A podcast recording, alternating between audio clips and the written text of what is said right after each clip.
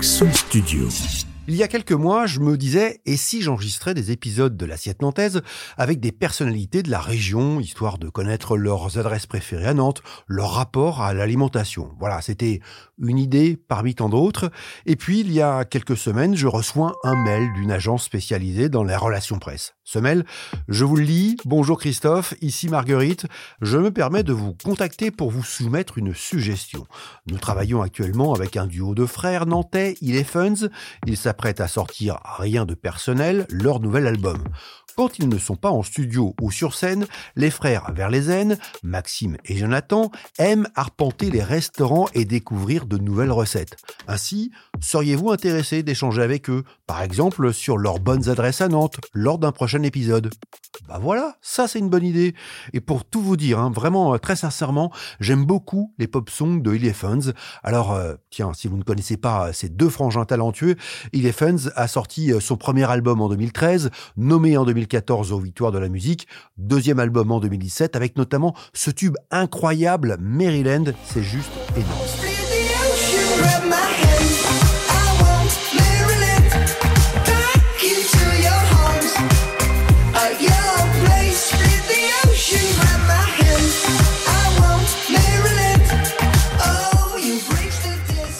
Limite de chanter là. Alors évidemment, je réponds ok, mais euh, je demande à Marguerite qu'on enregistre cet épisode dans l'un des restaurants préférés des frangins à Nantes. Quelques jours plus tard, Marguerite me répond Max et John vous proposent d'enregistrer au Petit Boucau, rue Franklin à Nantes direct.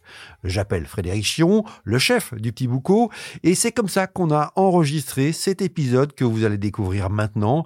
Alors évidemment, on a parlé bouffe, on est revenu aussi sur le parcours de Frédéric Chiron, qui est absolument incroyable. Il a travaillé sur l'Orient Express, puis il a été chef à domicile pour une grande personnalité française, laquelle, eh bien justement, vous allez le découvrir dans cet épisode.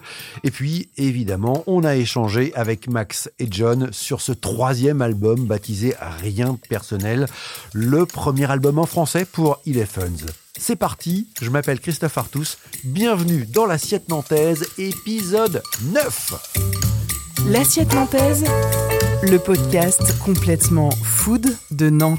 Bonjour Jonathan. Bonjour. Salut Maxime. Salut. Bonjour Fred. Salut. Épisode un peu particulier, puisque habituellement, évidemment, dans l'assiette nantaise, on a plutôt l'habitude de parler bouffe. Là, on va parler bouffe et musique. Vous, vous êtes tous les deux des gourmands. Hein. Ouais, c'est une, c'est une religion. Surtout chez Max, d'ailleurs, qui est encore plus gourmand. Toi, t'es encore plus gourmand, toi, Max? Mm. Je suis probablement plus gourmand, mais je suis euh, pas euh, du tout sucré. Les pâtisseries m'excitent de toute façon moins que n'importe quoi de qu'un plateau de fromage. Voilà, qu'un plateau de fromage. Ah ouais, pour un plateau de fromage, par contre, là, il y a du monde. Mm. Voilà, c'est ça. ouais.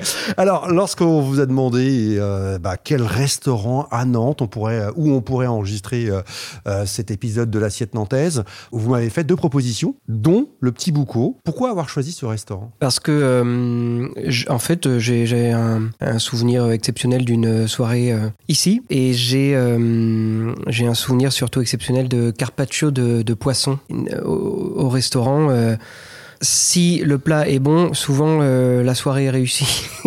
et en l'occurrence, j'étais avec euh, des gens où euh, je savais pas comment ça allait se passer, je les connaissais pas euh, non plus trop bien. Et euh, donc merci à toi, a Bah, posteriori. T'as trouvé du réconfort dans la J'ai dans trouvé du réconfort. ouais, ouais. Alors, Fred, est-ce que tu les connais, les deux garçons, les deux frangins nantais? Oui, tout, bah, je connaissais de, de nom, du coup j'ai été euh, un peu plus poussé la- l'écoute euh, pour être euh, au, au fait pour cette interview. quoi. On, je l'ai dit, on va pas parler trop de musique aujourd'hui, même si on y reviendra en fin de l'épisode, mais on va parler de bouffe. D'ailleurs, vous vivez toujours à Nantes, les gars? Non, on est à Paris euh, depuis euh, quelques années, un petit peu après le, le premier album. Euh, moi, je suis parti d'abord à Paris et Maxime euh, m'a rejoint. Je je l'ai probablement force des un choses. peu forcé puisque c'est difficile d'être séparé quand on fait Elephants. Et quand vous revenez à Nantes, vous aimez euh, découvrir des restos? Ouais, ouais, euh, j'ai- j'aime bien. Et d'ailleurs, euh, il y a quelques jours, on était avec euh, nos parents à Nantes, on cherchait un resto. Et, en fait, il y en a plein qui ont disparu. euh, des, certains où j'avais l'habitude d'aller et tout. Ça aussi, je pense que c'est euh, le, le Covid qui a, qui a fait des, des ravages dans la musique comme dans la restauration.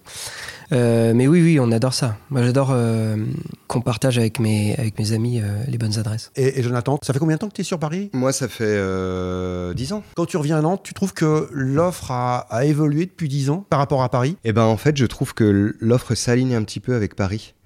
Euh, autant dans le, les designs que qu'ont qu'ont les restaurants à l'intérieur, que euh, l'envie de plus en plus de faire euh, de faire du bio, surtout dans le dans, dans les vins. Ouais, je, je trouve que j'ai un restaurant où je vais souvent à côté de chez moi qui est euh, très très semblable à, la carte d'ici et, à, et à la décoration. Après, je pense que hum, ma, vie à Nantes est une vie euh, d'étudiant fauché. Donc, je vais beaucoup plus au restaurant euh, depuis quelques années. À l'époque, à Nantes, euh, j'avais pas la chance d'y aller, euh, d'y aller autant. Et c'est vrai que quand on revient à Nantes, on va voir nos parents qui sont dans le, le vignoble, dans le sud de, Nantes. Et il y a aussi dans ce, dans ce coin-là, à Clisson, des, restos incroyables au bord de l'eau avec des. Comme? Euh, comment s'appelle Max euh, ce resto? C'est ce que j'ai essayé de retrouver sur mon. le Monte Cristo? Ah non, ça c'est Ah, c'est à- à- ah, à- ça, c'est c'est à à Vertou. À la Ça, chaussée c'est aux à Moines. Ouais, mais on a- Ouais, hyper, hyper notre, bien. là. notre Ouais. cousin était serveur euh, là-bas avant de faire des, des études en restauration. Et Ouais. aujourd'hui, il donne des cours à Nicolas Appert en section restauration Ah, hôtellerie. Et d'ailleurs, pour l'anecdote, il a l'un de ses élèves qui vient d'être sacré euh, meilleur euh, apprenti de France en cuisine froide. Donc voilà, je lui, je lui passe le bonjour. Et euh, oui, oui, non, mais le Monte Cristo, bah, le cadre est incroyable.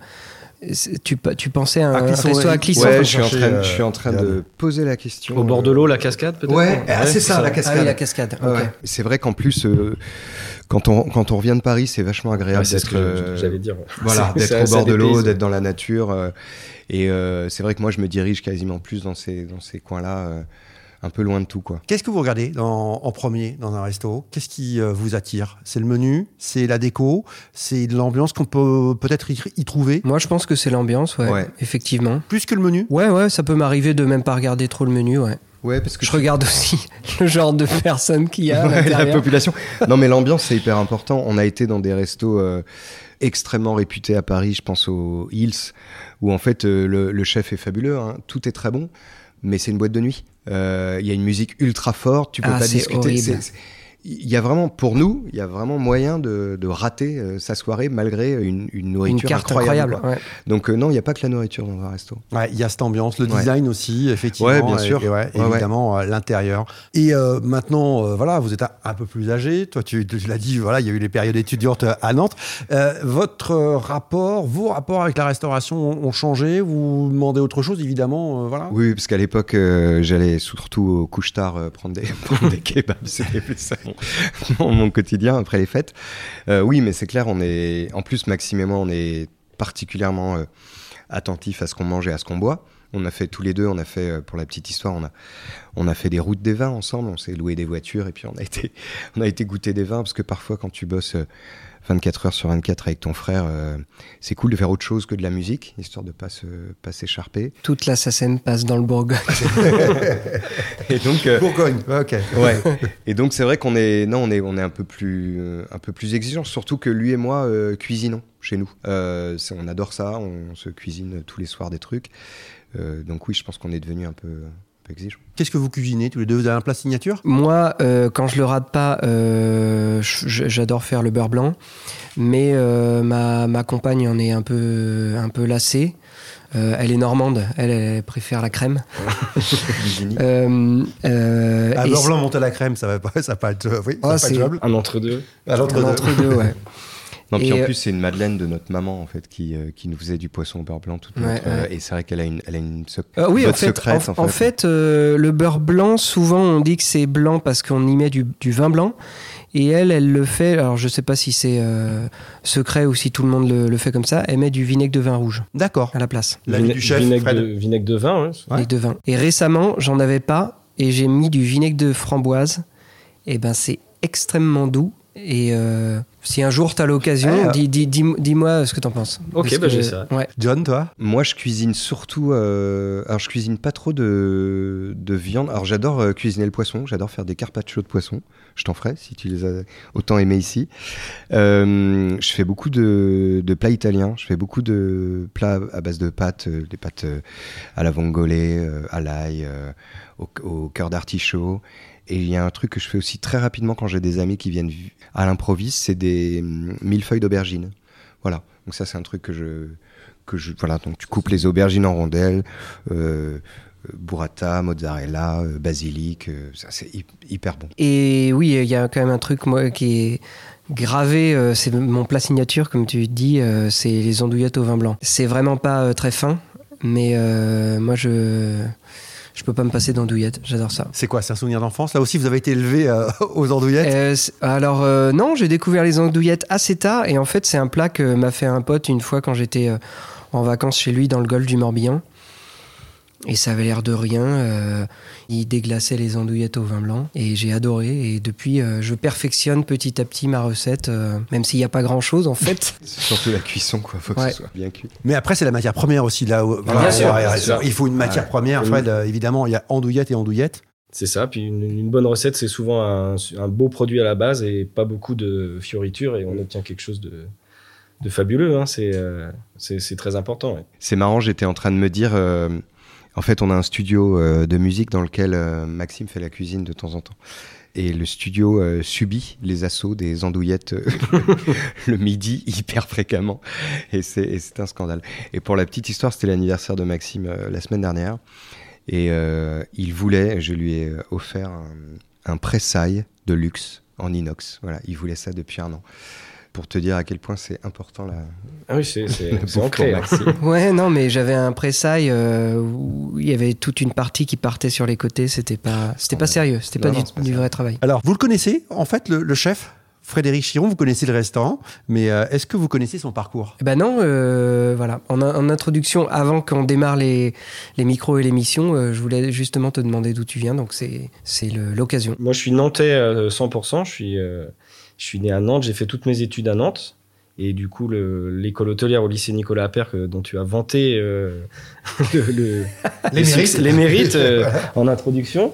Euh, donc, euh, j'ai fait mes études au lycée Nicolas Appert. J'ai travaillé un petit peu dans des euh, restaurants euh, locaux euh, euh, au départ. Et ensuite, j'ai assez rapidement eu envie d'aller euh, euh, voyager, voir ce qui se fait un petit peu ailleurs. J'ai travaillé euh, quelques temps euh, au Luxembourg, en Angleterre. Restaurant une étoile Voilà, c'est ça. Étoilé Michelin au Luxembourg. Mais juste toi, t'étais plutôt. C'est la pâtisserie qui t'a amené euh, manifestement vers la cuisine? Euh, non, j'ai fait Non. une j'ai fait une mention complémentaire euh, en pâtisserie au lycée Nicolas Appert en fin d'études parce que du coup le en cuisine classique on survole un petit peu toute la partie pâtisserie donc je voulais un peu me spécialiser. Ouais. Mais après je me suis pas spécifié sur la sur la, la pâtisserie, je histoire d'avoir un panel plus large de, de connaissances.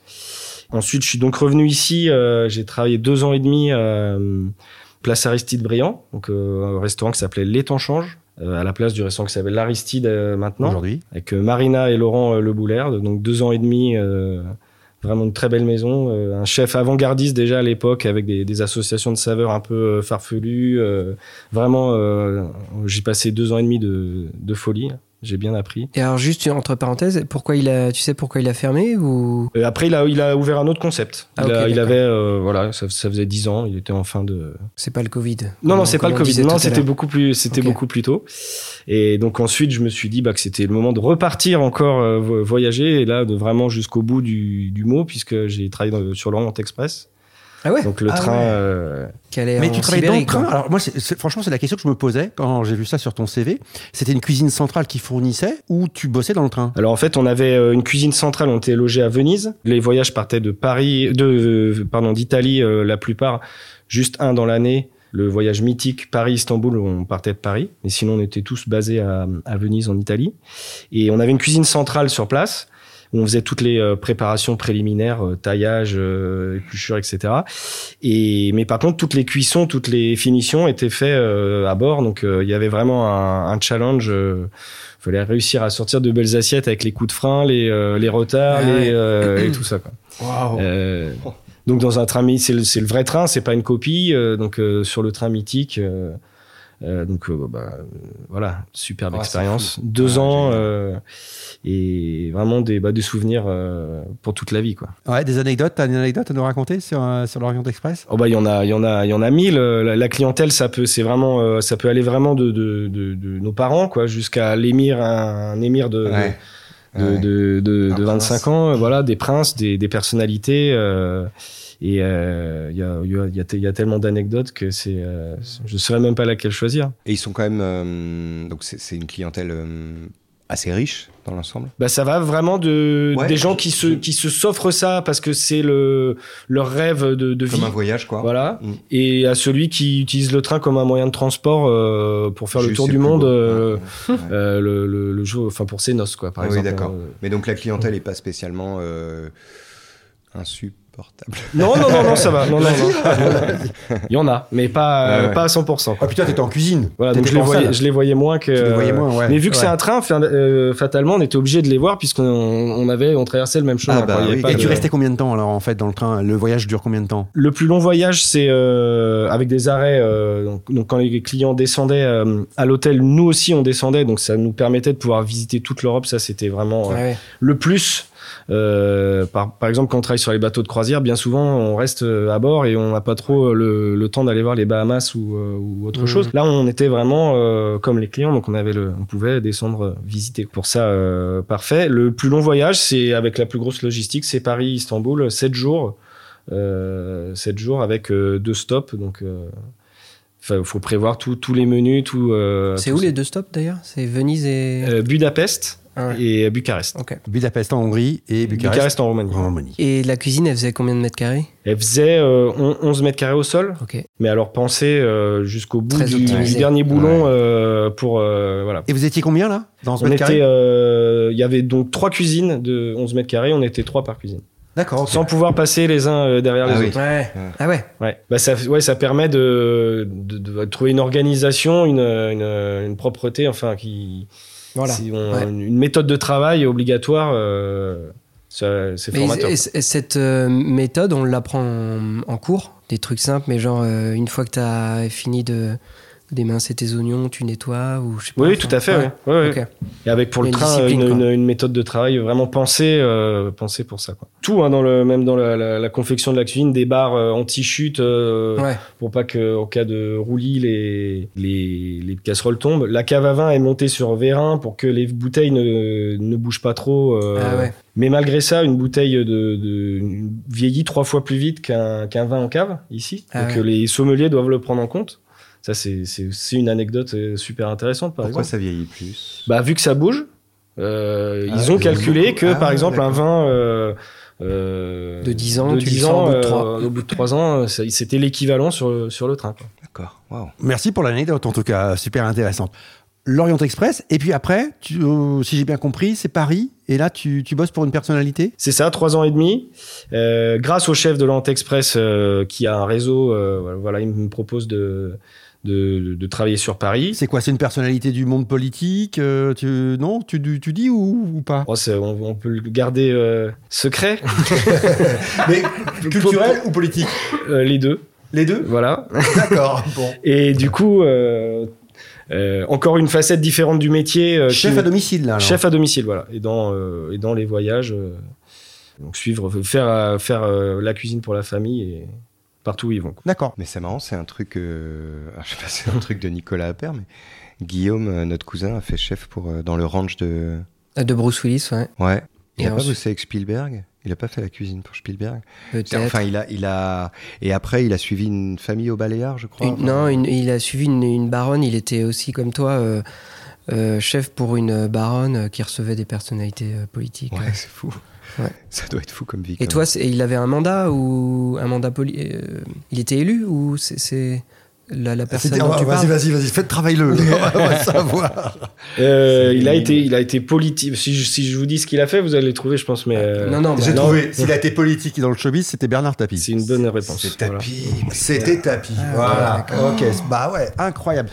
Bah, C'est d'actualité. sacrée- C'est d'actualité. En plus, Oui, voilà, avec la série fait. Netflix, c'est pour ça. euh, voilà, Euh, c'est un job complètement différent de- d'être chef dans un restaurant. Bah, au niveau de l'adaptabilité et de, du- de la réaction, ça a été, euh, je pense, le, le, le, le- le must, hein, ce qui m'a aussi euh, permis euh, d'être lancé quand j'ai ouvert ici euh, derrière. C'est que bah, c'est des gens qui, voilà, qui ont des emplois du temps qui peuvent euh, changer à la dernière seconde, euh, claquer des doigts, on passe d'un d'un petit repas à deux à dix. Enfin, c'est Ah ouais. et à nous de, de pouvoir répondre présent et euh, et etc. Ça a été, euh, oui, une expérience euh, hyper enrichissante à ce niveau-là. Puis le, bah, le personnage euh, après, euh, suivre Ouais, quelqu'un suivre quelqu'un que- comme ça euh, c'est c'est quand même quelque chose quoi. Donc après euh, ces années parisiennes, tu arrives ici en 2015 et Voilà. tu ouvres le, le petit Boucau. Voilà, un peu, on a retracé le, le parcours. Pourquoi ici et pourquoi le petit Boucau? Alors ici, parce que retour aux racines, envie de ren- rentrer euh, bah, euh, euh, dans la région près de ma famille aussi, euh, euh, et puis de, de, de, de trouver quelque chose pour raconter mon histoire. Et le petit boucau, alors c'est une, euh, c'est le nom de la crevette grise qu'on pêche euh, sur la côte, pas loin d'ici. Hein, euh. et c'est aussi une partie de ma vie parce que je vais depuis que je suis tout petit dans un petit village qui s'appelle euh, les Moutiers-en-Ré, à la frontière entre la, la Loire-Atlantique et la Vendée. On pêche la, la crevette grise. Et euh, souvent, on en fait, enfin, chaque famille d'amis en fait un petit, euh, une petite euh, rillette euh, terrine qu'on va servir à l'apéro. Et ce qui est drôle, c'est que chacun a son petit ingrédient euh, mystère. Tiens, moi je rajoute du curry, moi je rajoute du, de l'estragon. Et je m'étais dit, bah, quand on a trouvé le nom, je m'étais dit, bah, ce serait sympa de perpétuer la tradition, puis de se servir ce petit amuse-bouche qu'on sert en, le soir au restaurant depuis euh, l'ouverture en 2015. Mm. Voilà, produits euh, locaux, produits de saison, euh, cuisine gourmande, hein, c'est ce que voilà, on, on peut lire sur la, la devanture. Tiens, donne-nous un exemple euh, des- du, du menu de, de cette semaine. Euh, bah, cette semaine, euh, on aurait pu euh, faire plaisir à, à Max puisqu'il y a du, il y a un carpaccio de bonite à la tahitienne un petit peu. Donc, la euh, bonite, c'est un poisson proche du thon, hein, c'est ça un peu? Voilà, c'est ça, oui. Ouais. Donc euh, pêche locale avec euh, donc euh, coco, euh, citron vert, coriandre, enfin tout ce qu'on aime bien dans un dans un ceviche euh, ou dans un dans un carpaccio. Ça donne envie, Max? Bah ouais. ouais. J'aurais pas dû mettre de, de sucré, j'aurais dû mettre un petit Non, sample de- du, du menu de la semaine euh, pour accompagner. euh, on pourra le goûter tout à l'heure éventuellement.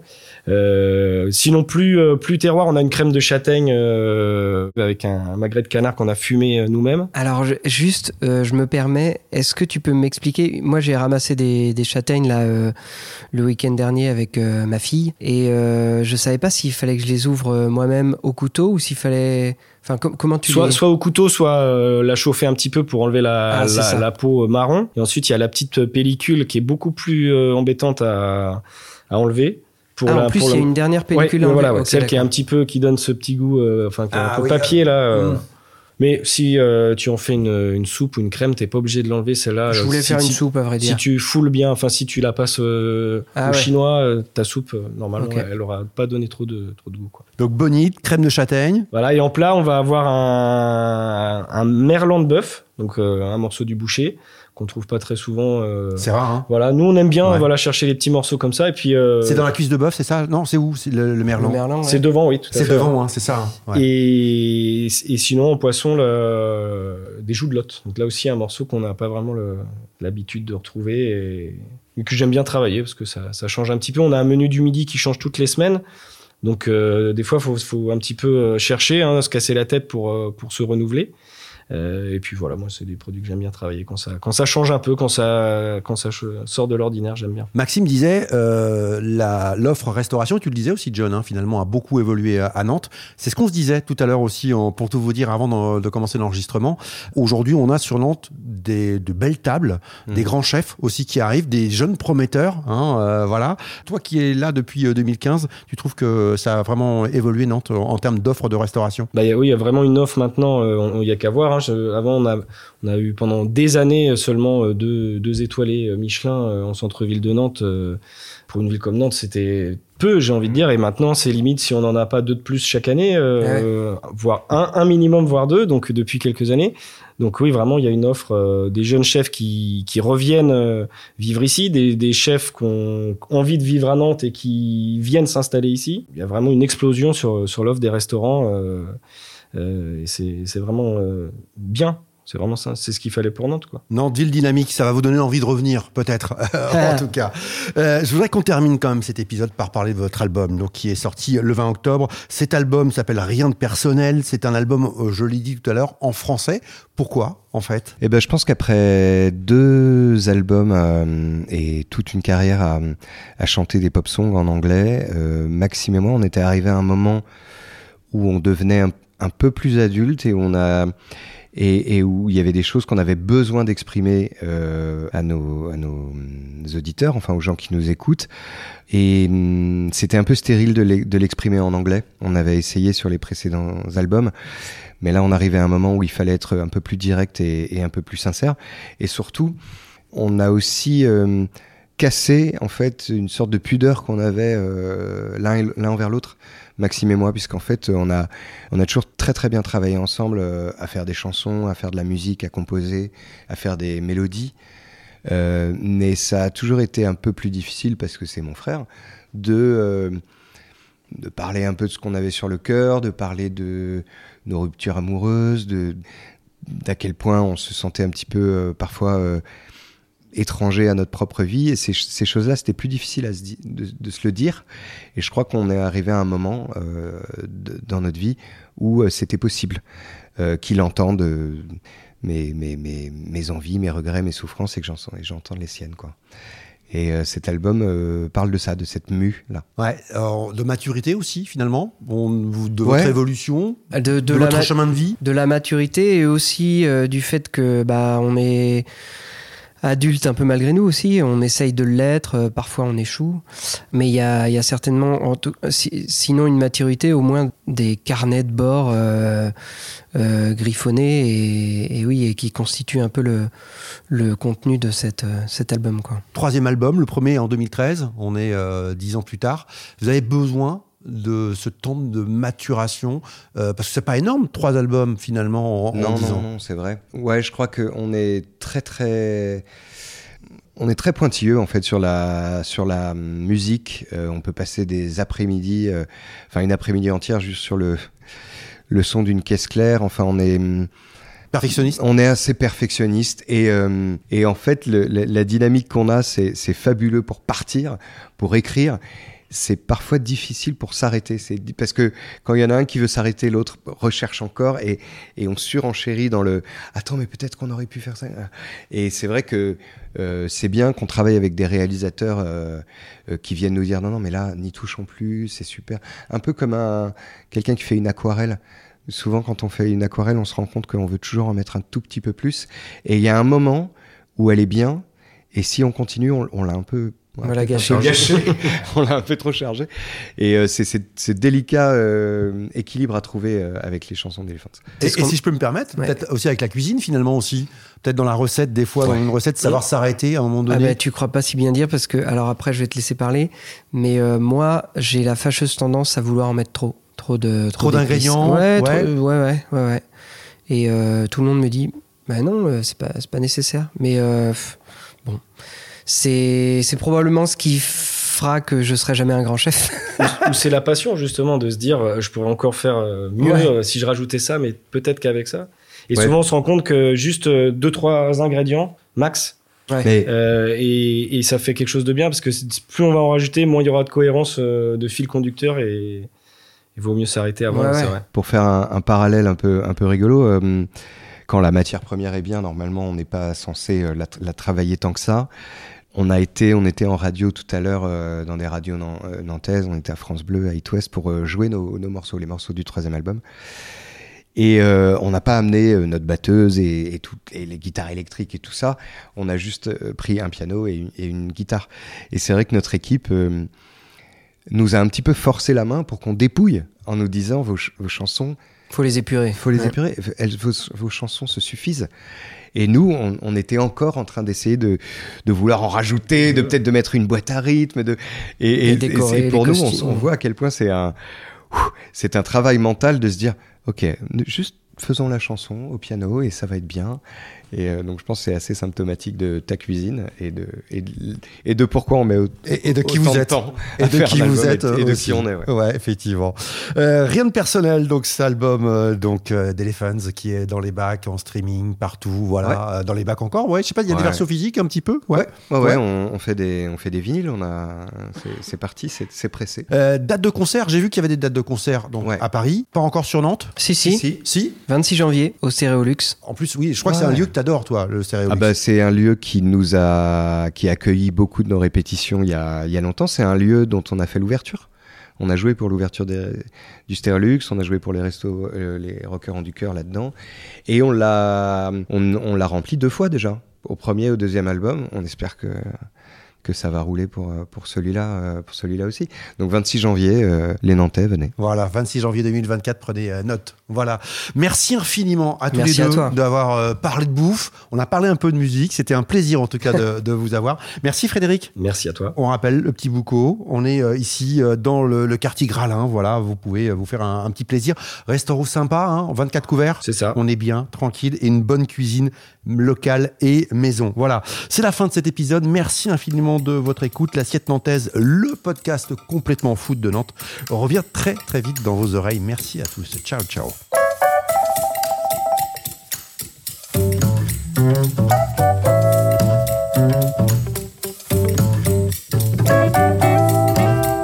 Pour ne pas manquer le prochain épisode de l'Assiette Nantaise, abonnez-vous à ce podcast sur votre plateforme d'écoute préférée.